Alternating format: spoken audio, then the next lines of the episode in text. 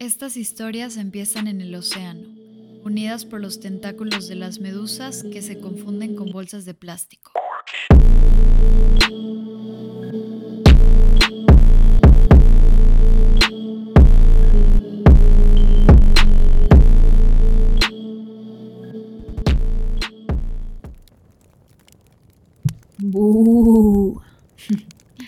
Hola, hola a todos, bienvenidos a este nuevo episodio de Literatura Gelatinosa. Yo soy Luz, mucho gusto, y estoy de súper colada en el podcast de Diego Eaton para hablar de un tema que me gusta muchísimo, y es el tema de las brujas. Entonces, estamos próximos a Halloween, próximos a Día de Muertos, entonces quería hablar de este tema que me parece el más escalofriante de la historia.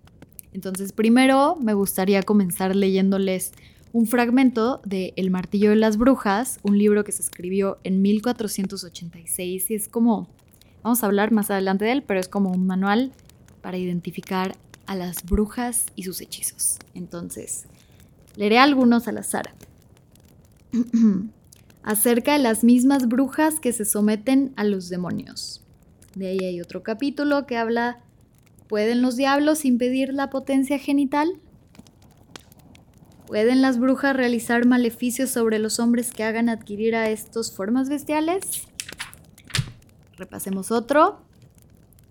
Eh, donde se considera la enormidad de los crímenes de las brujas, todo ello es material predicable.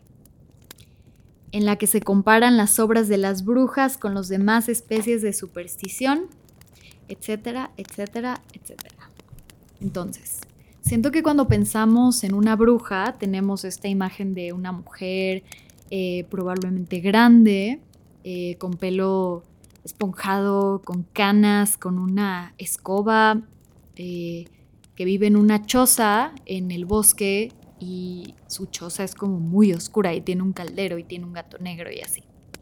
Entonces yo antes tenía esta imagen de las brujas y no me había en realidad cuestionado como de dónde viene este imaginario de lo que es la bruja, hasta que hace poco, bueno, no, en realidad ya son como varios años, eh, leí El Calibán y la Bruja, un libro de Silvia Federici, una filósofa, en donde habla de las mujeres, el cuerpo y la acumulación originaria.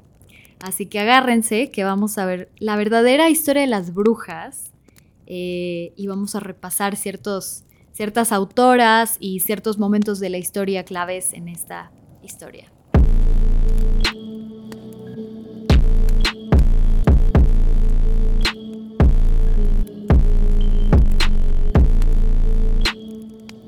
Primero tenemos que regresar un poco en el tiempo a la época medieval y hablar un poco del contexto qué estaba pasando en la Edad Media en Europa y qué lugar ocupaban las mujeres en este tiempo. Eh, sabemos que sucedió la peste negra, que fue esta pandemia que aniquiló a la población de Europa, quedaron pues muy pocas personas en toda Europa y sabemos que también comenzó el mundo a, bueno, Europa, a acercarse, es decir, que antes había como propiedades que eran más libres, podías tú transitar de un lugar a otro, ahorita no, o sea, ya empezó como acercarse los terrenos como ahorita los conocemos y sabíamos que las mujeres eran en realidad mujeres muy libres. Las mujeres eran carpinteras, cerveceras, constructoras y además curanderas. O sea, las mujeres eran las personas que tenían el conocimiento científico de cómo traer a un bebé al mundo, de cómo abortar incluso, de cómo eh, solucionar un dolor de cabeza con hierbas que tu mamá te enseñó para curarte.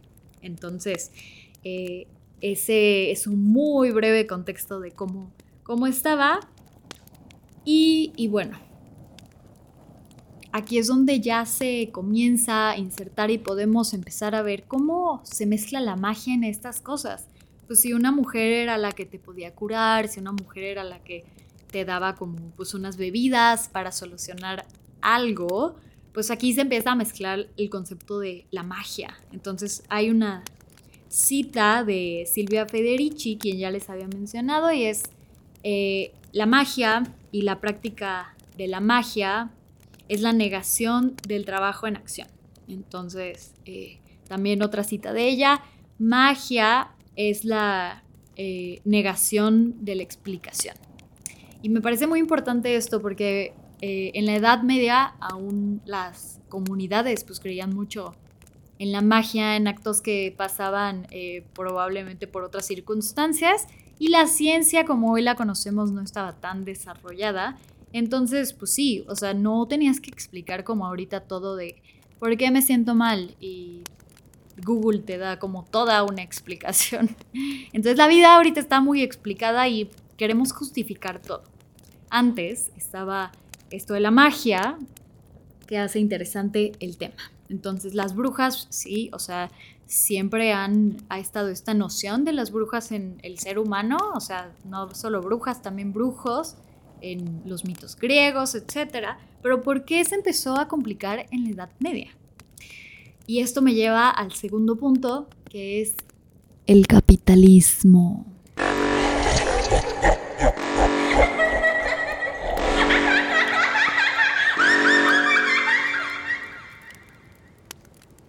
las mujeres eran muy importantes para la sociedad medieval. O sea, todo el mundo acudía con ellas y se sentía mal. No, no solo mujeres, también hombres, también familias, etc.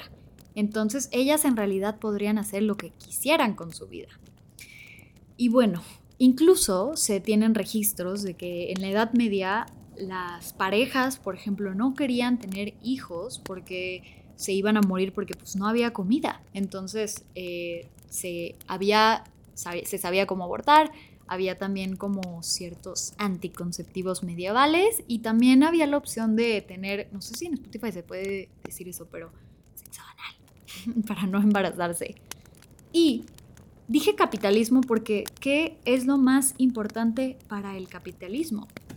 Las personas. Sin las personas no se puede tener eh, máquinas, sin las personas no se pueden crear cosas. Es la fuerza más importante del capitalismo.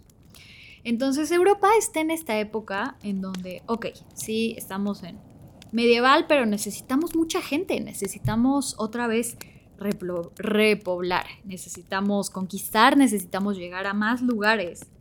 Y siempre se nos explica que cómo surgió el capitalismo, de que, ah, pues es que Europa eh, en la época medieval y al finalizar estuvo eh, colonizando ciertos lugares como México, como Perú, eh, y no solo hablando de España, o sea, también Inglaterra, en Estados Unidos, incluso también algo que me recuerda mucho es, por ejemplo, el Congo y el corazón en las tinieblas, de cómo este país se hizo rico en realidad por la explotación de otras personas. Pues es así, así sucedió. Así se hizo rico Europa. No vayan a la escuela, aquí está la explicación. no, no es cierto. Pero eso es básicamente lo que decía Marx. O sea, eh, el objetivo de una sociedad capitalista es transformar la vida en la capacidad de trabajo. Y esta es una cita de Silvia Federici, que lo ve todo desde una percepción económica y critica cómo Marx no habló de esto de las mujeres. Pero bueno, entonces, se necesitaban bebés, porque necesitabas bebés para hacer gente. Entonces, todas estas tareas necesitaban hombres que generaran capital, que fueran enviados a otras colonias, eh, que fueran repoblar, pero ¿cómo ibas a lograr esto si las mujeres en primer lugar no querían tener hijos y no las controlabas? Eh, también recordemos que eh, o sea, sí, las mujeres eran libres, si querían tenían hijos, si querían abortaran, podría, podrían ir también de tierra en tierra, sembrando sus propias plantas, sin pertenecer a un lugar. Y aquí vemos cómo es esta diferencia del sistema feudal, que la base es en el bosque, en el campo, y el capital que se cree en las ciudades. Podemos también ver que en el sistema feudal es una sociedad más pagana, es una sociedad más sexual, eh, de dioses, de fiesta, de mitos. Eh, podemos ver que en el sistema feudal eh, el sistema de creencias mágicas está muy arraigado a las personas y como en el sistema capital más bien se intercambia por la productividad. Podemos ver como antes se, se prefería el conocimiento de hierbas y se creía en esas cosas y cómo el capitalismo viene a desplazarlo con el conocimiento científico. Entonces, pues ¿cómo te inventas esto? ¿Cómo aprendes a controlarlas? Mm, pues que creen, mi esposa es una bruja o mi vecina es una bruja. Y aquí viene la historia realmente de terror.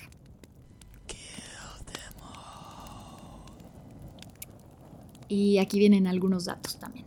De 1450 a 1750 se murieron, mataron alrededor de 110 mil personas. Eh, lo trágico es que ni siquiera hay una, una cifra que podamos creer de esa época porque en realidad no se contabilizaban el número de víctimas y que eso nos suena mucho a lo que está pasando hoy en día, por ejemplo en México, que hay unas, no hay una cifra real de cuántas personas están muriendo por otros temas de feminicidio, violencia, etc. Entonces eso de por sí ya es un tema. Y lo que pasó es que varias mujeres comenzaron a ser acusadas de cometer actos malignos, de ser tramposas y sobre todo de ser de cometer herejía. Entonces, primero empezó muy leve estas acusaciones, pero después ya se empezaron a tornar muy en serio, sobre todo porque involucraban pues herejía, la iglesia, etc. Y eh, tuvo la coincidencia esa época de que, como les había dicho, en 1486, muy cercano a, la fecha de creación de la imprenta, se publicó El martillo de las brujas, para golpear a las brujas y sus herejías con poderosa masa. Entonces era como un manualito en donde podías ubicar si alguien era bruja, podías ubicar sus embrujos y qué cosas hacían, o sea, como sí, como un manual para ver quiénes eran las brujas y poder identificarlas por si en tu comunidad había una bruja. Entonces, eh, esto lo sustentó que comenzaron los juicios de brujas, en donde si no se declaraba culpable, incluso podrían llegar a matarlas. Entonces era la palabra de una contra otra. Y estos juicios de brujas fueron muy, muy tristes porque les recomiendo muchísimo una, una docuficción que se llama Haxan y en esta película podemos ver cómo era un proceso muy injusto en donde llevaban a una mujer que se le había sido acusada de bruja con sus inquisidores y se le preguntaba, ah, murió tu vecino, lo embrujaste, ¿verdad? Y ellas, pues no, yo no fui. Confiesa, no, no lo hice. Confiesa, no lo hice y pues ahí va ahora sí la tortura. Había muchas mujeres que sostenían, no lo hice, no lo hice, pero después de una semana encerradas de tortura, lo único que querían es regresar a su casa y salir vivas de ahí. Entonces muchas decían, sí, ya, ok, ¿qué quieres escuchar? ¿Soy bruja? Soy bruja. Entonces, pues imaginen esto, o sea, está diciendo esa mujer que es bruja, escúchanla, ella misma ya confesó. Y pues además tenías que decir cómo lo hiciste y pues se creaba como toda una narrativa de cómo habían hecho ese embrujo, etcétera. Entonces, obviamente, hoy en día ya no son legales estas cosas porque pues en realidad no llegas a la verdad. Ellos querían, según, llegar a la verdad, pero en realidad fue algo, fue un acto que se hizo para promover el nuevo orden social. Recuerden que les había dicho que hacían las mujeres en la época medieval, eran libres de hacer lo que quisieran y trabajar en lo que quisieran, pero ahora se necesitaba control de ellas para tener hijos. Entonces, esto funcionó para una, establecer el rol de las mujeres. Dos, las mujeres son productoras y reproductoras de la mercancía capitalista más esencial, la fuerza de trabajo. Tres, se necesitaba eliminar el conocimiento de mujeres del pasado y de generación en generación, porque ahora le pertenecería a los hombres. Y cuatro, era necesario que los hombres tuvieran control del cuerpo de las mujeres. La mujer pasó de ser panadera, curandera, cervecera, a ser madre, a ser una hija, a ser una esposa. Nació un nuevo ideal. Eh, la mujer casta, la mujer silenciosa, la mujer que se queda en casa, la mujer que apoya a su esposo que trabaja y trae el pan. Qué curioso. O sea, qué curioso que esto aún siento que está como en nuestras mentes y nuestra sociedad, como de que qué es lo bueno, o sea, una mujer que se porta bien, no una mujer loca, no una bruja. Muy interesante. Entonces, pues sí, los juicios y la casa de brujas fue una manera pública para que otras mujeres supieran lo que les esperaba si hacían lo mismo. Es una política del miedo. Se instaura el miedo, porque no solo estás, no solo tu vecina te está, te está contando lo que le pasó, lo viste, viste cómo la quemaban en la hoguera. Tú no quieres eso, tú no quieres eso para tus hijas. Entonces, fue realmente injusto porque fue por medio de la violencia, fue por medio del miedo y sabemos que esto sí termina configurando cómo nos expresamos y, la neta siento que es algo que me duele mucho porque hasta hoy estamos viendo las consecuencias. Porque, ok, triunfaron, triunfaron los hombres. ¿Qué significa ahora? Significa que las mujeres ocupan un lugar en la casa de trabajo no remunerado. Eh, esto es algo que seguimos arrastrando, o sea, vemos cómo económicamente no ganamos las mujeres lo mismo que los hombres, no se nos respeta igual que si fuéramos un hombre, o sea, con mis amigas siempre he tenido pláticas de este estilo, de cómo es diferente cuando hay un hombre por medio, cuando un hombre está trabajando contigo, cuando, cuando hay, no sé, o sea, siento que se, se hay como un respeto luego como más entre hombres y, y no es además solo pláticas, eh, es un datos reales, las mujeres ganamos menos. Entonces, bueno, eh, ya no se pagaba económicamente las tareas de las mujeres, ahora pues su trabajo es en la casa, que eso nunca se paga. Que pues es muy curioso cómo se te puede pagar por ser panadera, cervecera, pero para la crianza, para mantener una casa, preparar la comida, a las mujeres no se nos paga. O sea, es de que pues, es tu tarea por ser mujer. Y es lo que se debería pagar más caro.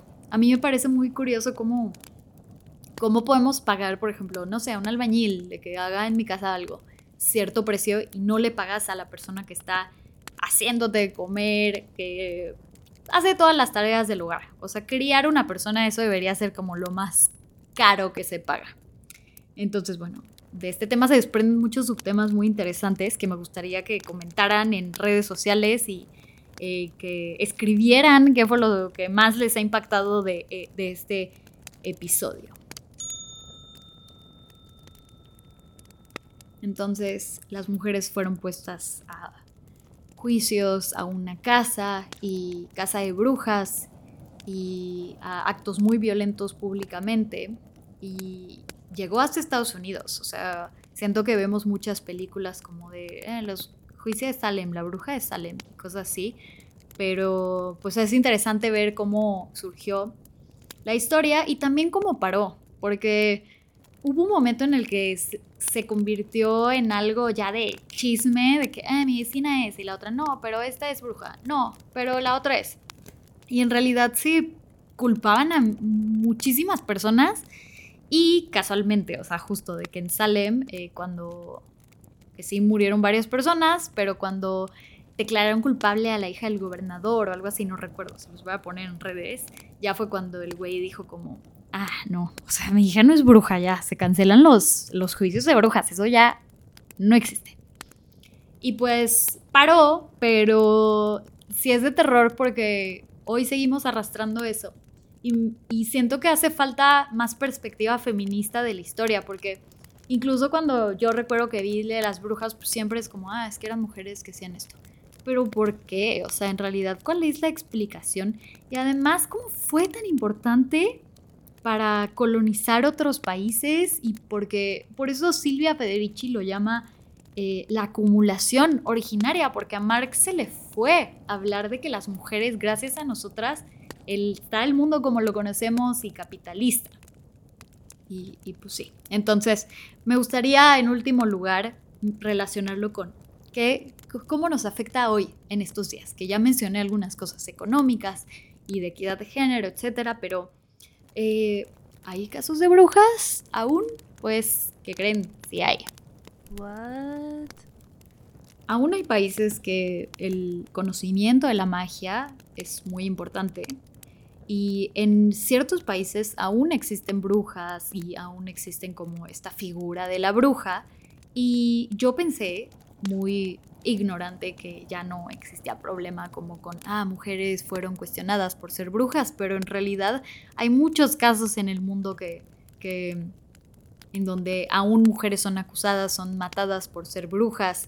Eh, por ejemplo, hay ciertos países, me parece que en África, en donde eh, las mujeres eh, que tienen, por ejemplo, no sé, alguna enfermedad de transmisión sexual, se les llama brujas y las matan y se venden como partes de su cuerpo y cosas muy densas que aún suceden.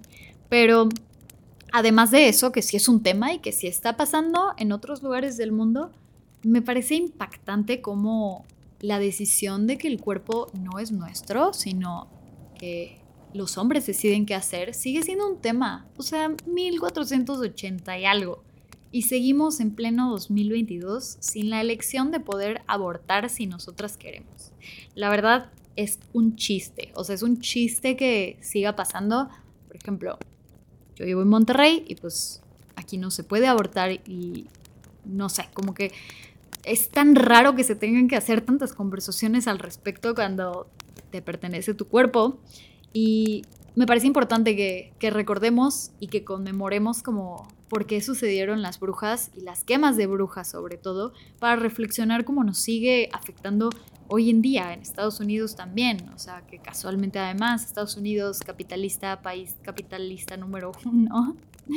Digo, no sé si es el número uno, yo siento que sí, pero Siento que todo se conecta y todo hace sentido.